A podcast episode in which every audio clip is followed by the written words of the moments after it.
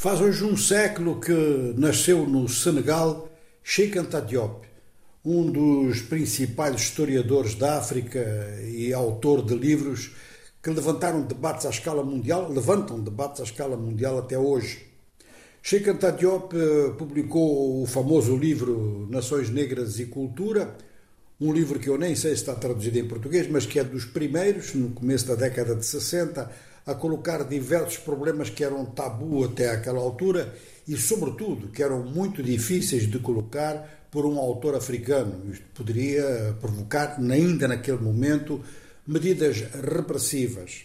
Ele foi elogiado, por exemplo, por Aimé Césaire, um dos teóricos da negritude, embora Cheikh Anta Diop não fosse exatamente um defensor da teoria da negritude.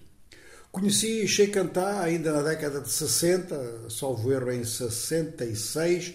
em Dakar, quando eu estava na Universidade de Dakar e então trabalhei como investigador auxiliar no Instituto Fundamental da África Negra. E Sheikh Anta Diop tinha instalado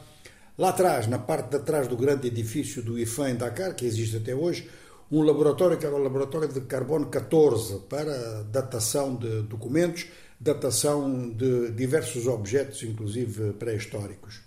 Ora, Chicantá tornou-se famoso, e a partir justamente desse livro, Nações Negras e Cultura, tornou-se famoso por eh, sublinhar os primórdios africanos da humanidade e por falar também da grande influência negro-africana na velha civilização egípcia.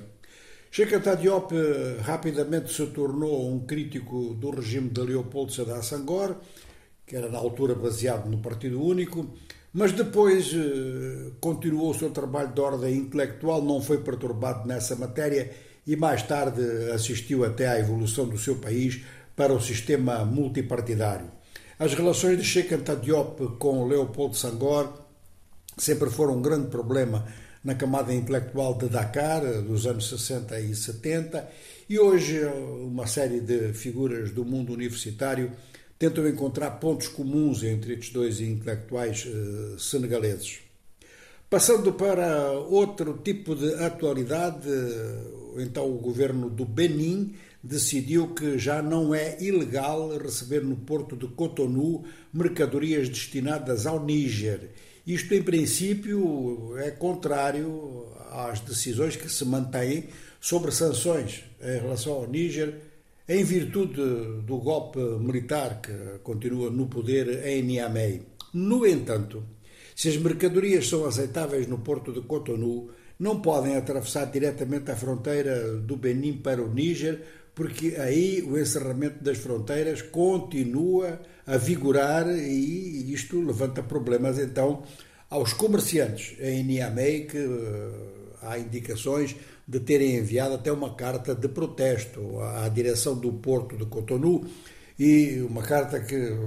sendo publicada, acaba por ser uma carta às autoridades do Benin eh, dizendo que se trata de que o Benin, apesar do levantamento das sanções no porto de Cotonou, continua a aplicar as sanções na prática e esses comerciantes de Niamey dizem que as sanções são ilegais. Ao que parece, a solução vai ser a mesma que já tinha sido adotada antes para outro tipo de mercadoria, com, outros, com outras origens, é a utilização do porto de Lomé, no Togo. O Togo não aplica sanções ao Níger e então fazer um corredor através do Burkina Faso. É claro que as distâncias vão ser muito maiores, os custos vão ser passados para os consumidores do Níger, mas este é um elemento desse conflito que permanece na África do Oeste.